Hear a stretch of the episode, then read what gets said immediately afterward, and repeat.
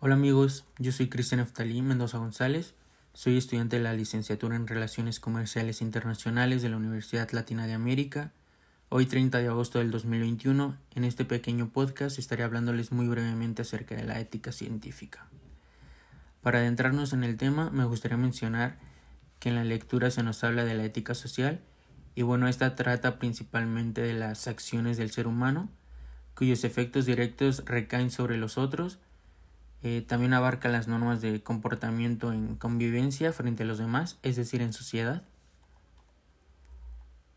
Debemos tener en cuenta que este estudia los principios y normas morales de la vida social en un sentido institucional y no institucional. Además, esto es, esto es considerado como un, un complemento fundamental de la ética individual, quien considera la responsabilidad de la persona en relación a los demás y a sí mismo En el ámbito personal forma parte integral del, del actuar de la persona respecto a las acciones realizadas en, en la ejecución de sus actos vivenciales, sean estos de cualquier naturaleza. Se trata de una forma de vida de un compromiso permanente cuya violación es inexcusable entre la propia persona y aquellos que conocieron la, las acciones violatorias. En el ámbito social, la ética social estudia las normas y principios morales de la vida colectiva y constituye el complemento necesario de la ética individual que considera la responsabilidad del individuo con respecto a los demás y para consigo mismo.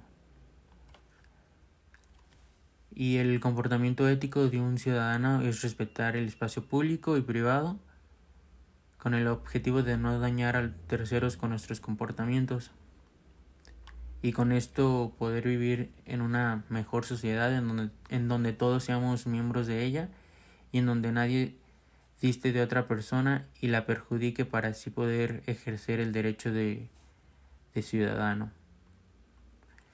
También el comportamiento ético para un ciudadano es comportarse acorde a los cánones y costumbres impuestos por, por la propia sociedad en la que éste viva independientemente del país o de la región, este, pues adaptarse.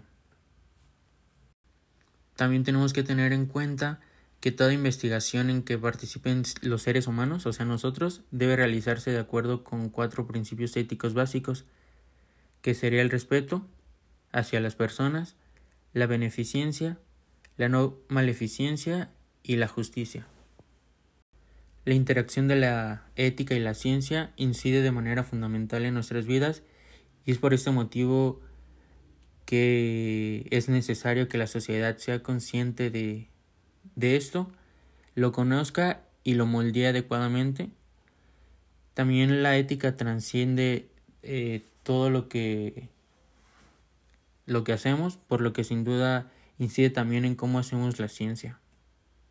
Bueno, también se habla de la verdad y el bien. Nosotros llamamos verdad a lo que las cosas son en cuanto nos son conocidas. El bien es aquello que nos lleva a la perfección según lo que somos. Por ejemplo, si me pongo unos zapatos es porque son un bien para que pueda caminar. Y para la metafísica, la relación de los valores trascendentes de la verdad y el bien se expresan en, en la propia verdad de ser es la, la que certifica el bien que se, se va a realizar o que se realiza.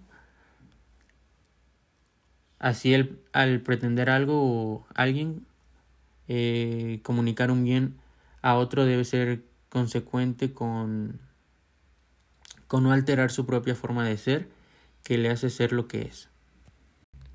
Y bueno, ya para finalizar me gustaría mencionar las fuentes consultadas. Eh, solamente fue una fuente que fue Letras Libres. Es una página de internet